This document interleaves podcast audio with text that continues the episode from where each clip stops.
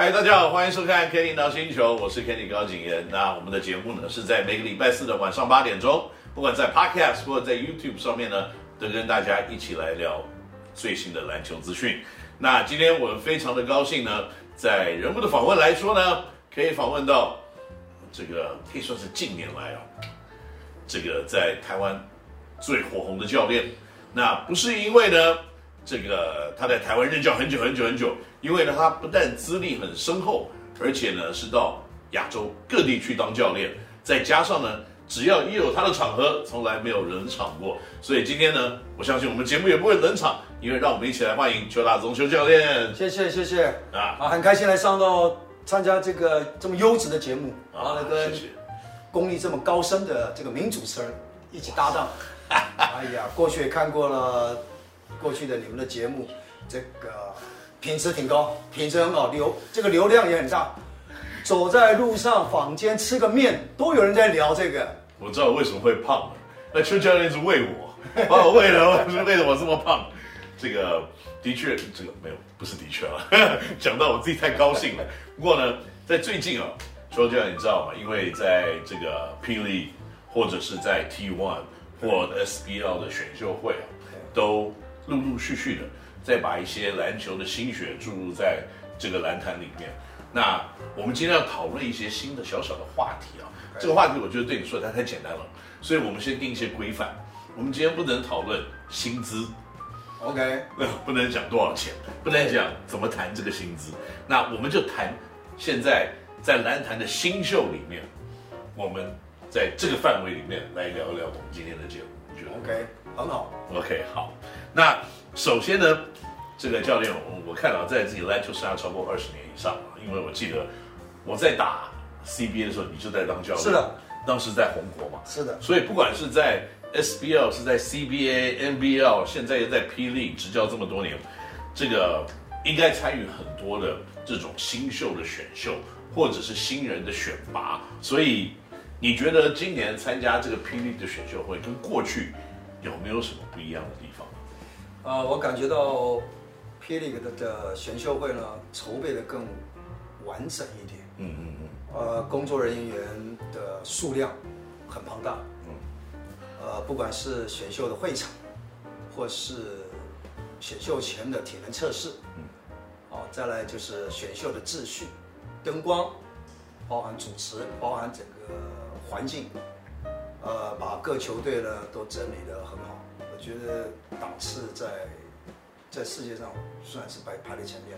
哦，这个应该是你见识的很多很多，对，所以你有很多的比较，没错。那有比较呢，就有伤害，所以你觉得霹雳的选择，还有在他的布置啊，还有准备来看，都算是是蛮不错的。蛮不错的，你在亚洲的国家来看啊，呃，或是跟 NBA 来做学习来看。呃，我觉得这个做的蛮到位的，蛮到位的。那所以这个是在这个联盟的准备来看啊，大概你觉得是很到位。那在自己本身呢，在进入选秀会之前，你会做什么样子的准备？会做什么沙盘推演这方面的东西吗？啊、呃，当然会，当然会。啊、呃，这个也会跟球队里面的相关工作的人员哈，在球队里面的各个部门啊，或者是球队的这个重要的人。所谓的长官呢，啊，都会做一些这种沙盘演练，主要是要找到呃各个重要的关键人物，所选的人都是真正我们所需要的。没错，我们把自己的需要的哪一个环节补到最正确的位置，因为总经理呢，他在掌控整个全局，那教练是负责技术跟比赛。啊，所以呢，这个各部门呢一定要沟通，要畅通，一定要畅通，这很重要。打战机之前，要打好成绩之前，这个环节必须理清楚。也就是说，家和其他的后那句球迷街啊，家和万事就行。所以呢，找到了这个重要的位置，补到我们真的需要的这个环节，我觉得是很重要的。所以在今年的选秀会里面，跟你预想的有什么不一样吗？啊，教练是爱才的啊，所以呢，看到很多很优秀的这些年轻的球员，基本上都在流口水，啊，都开始在编编织一些自己的一些沙盘演练。如果这个人到我这这，但是不可能，我们吃不了这么多人啊，吃不了这么多人。那以教练爱才来看呢，都很优秀啊。这次我们补的人呢，我觉得透过我们内部的讨论啊，透过我们内部讨论啊，我们应该百分之九十九吧，嗯，选到比较正确的，是，是我们需要的。有没有这样子的一个经验？你不要说今年啊，在过去这几年，你有没有一个经验，就是你预测或你本来想说啊，我想选这个人，那我真的很想选这个人，就后来没有想到没有多久，嘣，被别人选走了。你有没有这种经验？当然有啊。那种心情是什么样？当然会很堵那个了啊，会堵啊，心很堵啊。嗯，当然会了，就是你沙盘演练花了很多的时间啊，包含在选秀之前也做好了很多的准备。那也把这个完美的这种场上的配置上，啊，呃，都有一些勾画出来。当然你要准备要下手之前，就被所谓的蓝当然了，心里是咬着干的啊，真的是没有办法。但是呢，我们也预先做好准备，也大概知道会遇到什么问题。所以，当想选的人被收这个选走以后。要赶快把圈圈叉叉给收起来，没错，勾勾打上去，对不对？对 是的，是的，是的。OK，好极了。那就今年啊，在霹雳的选进了八个球员来看，你对于这八个球员你有什么看法？我们先来讲第一顺位选秀，对，阿拉桑。你觉得阿拉桑是什么样子的一个球员？哦，我非常喜欢他，阿拉桑，我非常喜欢他。呃，他作为一个外籍球员，他从来不会因为他的实力比较突出。啊，展现那种傲慢啊，或是不努力打球，哦，或是瞧不起人啊，因为他的身体的这种优势啊，跟他打球的瓶颈。那我看他打球呢，他并不会因为在这种环境下我去打，我没有办法，我先打大学，对，啊，在大大学里面去作战，他还是把他自己的位置放得很清楚，这我是蛮佩服他的。啊，他的球技呢，如简单来说呢，他是一个很标准的内线球员，他的攻击手段很多，他的进攻的脚步也是很熟练，啊，再加上防守呢，他还可以兼顾到很多的细节，他等于说他可以防他自己的人，他还可以去顾左顾右，嗯哼，他可以顾左顾右，我觉得他是一个难得的人才，我也非常喜欢他。OK，那工程师在第一轮选了阿拉桑，在第二轮又选了王一凡啊。那你觉得王一凡怎么样？他是王一凡是一个标准的射手了，嗯，啊，啊，除了身体的强度比较弱一点，但是我想还 OK 了，还 OK 了，这个不是太让我闹心了，我的心不太闹，因为小后卫嘛，在台湾就是生产这种小后卫，在球场上比较比较容易处理了。嗯啊，阿拉萨是这种是比较难处理了啊，他的身体的强度不一样。但是王一凡也是一个我们的我们的口袋名单了，是对，我们也是对他流口水很久了啊，他也是一个我们口袋名单。那接下来第二顺位选秀的这个领航员啊，就选了乔楚瑜。那乔楚玉有让你比较闹心一点吗？哎，闹心了，心里闹得慌了。哎，坐在那边不晓得戴着眼镜这样望着你，让你心里不太高兴。是。啊，不过我想呢，他没有来，他损失很大。嗯，对，因为我可以，Coach 邱可以帮他在很短的时间里面，让他在场上作用可以发挥到很快。Coach 邱，这点就是我对不起你，因为我们没有拿到第二顺位选秀。是的，那当初当初干什么去了呢？为什么没有第二呢？强力闭门思过嘛，很可惜，他很可惜了，就是当初有什么呢？呃，排在口袋名单的第一个位置嘛，啊、嗯哦，有点可惜。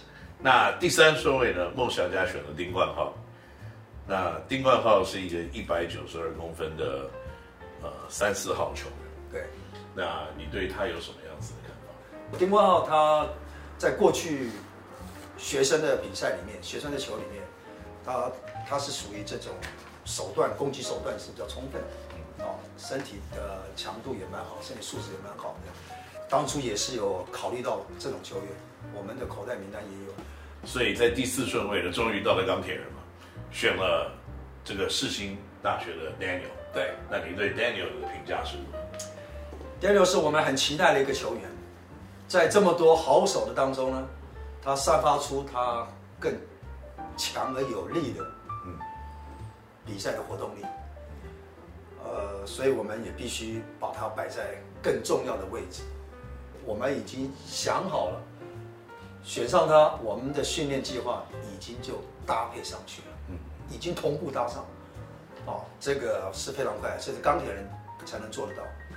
对，同步搭上。学你的时候，训练计划跟训练的位置的配置，跟搭谁，你准备搭配谁，包含洋将怎么搭配，这个架构已经同步。已经同步符合现在的时代，的确，这个钢铁人就是要快，就快啊，嗯，就是快，尤其夏天了，高雄啊，这个我们做出高雄人的氛围，没错，因为现在都是用 AI 啊，可是你有小诸葛 I 是的，是的，所以丹尼尔呢，呃，我很期待的，赶快跟他一起合作，在训练上啊，短时间里面提升他，他过去没有展现出来的，嗯。哦，他过去没过去没有被开发出来的那股野性，那股男人的魅力，那种场上的那种残暴，每一个篮板都是黄金啊！你这样一讲完，我本来合约已经给人家，我现在想把那个价位稍微再多加一个，算了，没有，当我没有听到。那在当前第二轮里面呢，选了小型后卫刘承彦了。那对刘承彦有什么看法？啊，我们很需要哈，钢铁人非常需要有这一类型的所谓的小跑车，是吧？哦，听说他还有个外号叫法拉利，好像是法拉利。对，所以我就问他，那天问他啊、呃，听说你叫法拉利，他很客气啊，他很害羞说没有了，没有没有。我说你是法拉利，法拉利的排气管在在尬掐的时候，排气管是怎么发出声音的？你知道吗？嗯，对你你的外号，你要先知道那个外号的来。那外号你要搭，你搭配是不是？你要知道特性是什么吗？你要知道啊，他摇头啊，法拉利的在尬掐的时候，他那个排气管的声音是很棒的，很雄厚的，然后是发啦啦啦啦啦啦啦啦铃铃铃铃，法拉利，法拉利，从这个概念里面就告诉他，他要更快。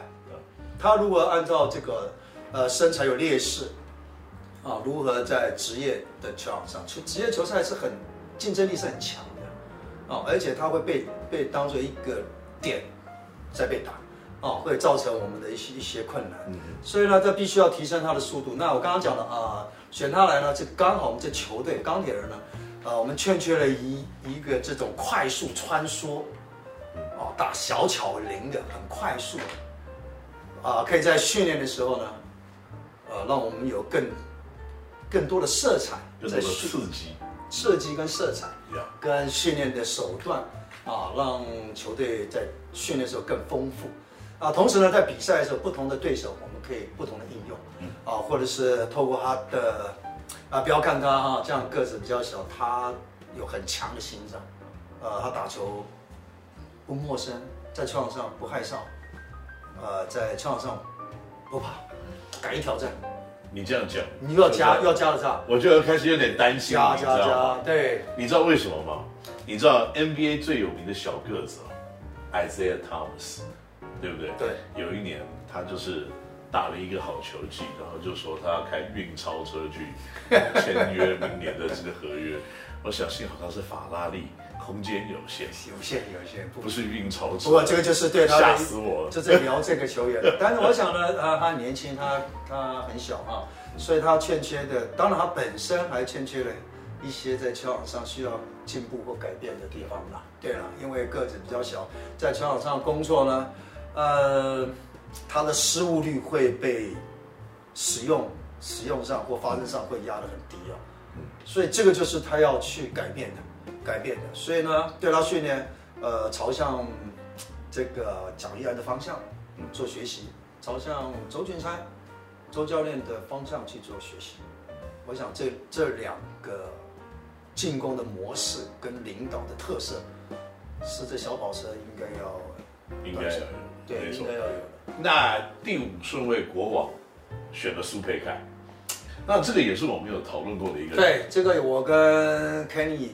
也讨论过，而且我们同时都喜欢这个球员苏佩凯，觉得他佩凯呢，他很懂得打球，他的节奏性掌握得很好。没错，我是认识佩凯比较久一点，因为他是我儿子的学长，我儿子跟我讲，以前口袋没有钱，常跟学长借钱买便当。那不过这不重要。那第六顺位了，富邦勇士最后选的蔡正月。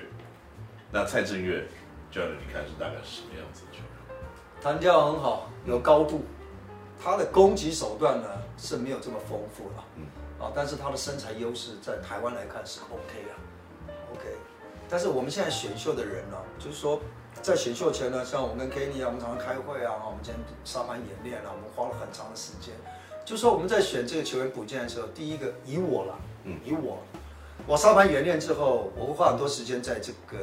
候选人的身上，我会先准备好，你有没有自信？嗯你有没有把握？最后人物加进来的时候，你要让他变成怎么样？更重要的是，他最后还得跟外援所谓的洋将配配合？怎么配合？所以呢，我找的是要找那种可以打冠军或是打好成绩的伙伴。那你又不认识，不是很熟。啊，只是在看他在大学比赛，所以就靠自己的感觉跟沙盘演练。不过呢，我觉得每一次跟这个邱教练聊篮球啊，就是一个很棒的这个知识上面之旅，那也可以吸收到很多的不同篮球的看法。所以今天我们跟邱教练大家就聊到这里。不过在未来的几个礼拜里面呢，我们会陆陆续续的跟邱教练来更多的篮球。那也希望各位观众朋友们可以在 Kenny NOW 星球锁定我们节目，然后继续来看。我们可以得到邱教练更多的篮球的智慧。谢谢邱教练，今天谢谢，感谢感谢，我们下次再见，拜拜。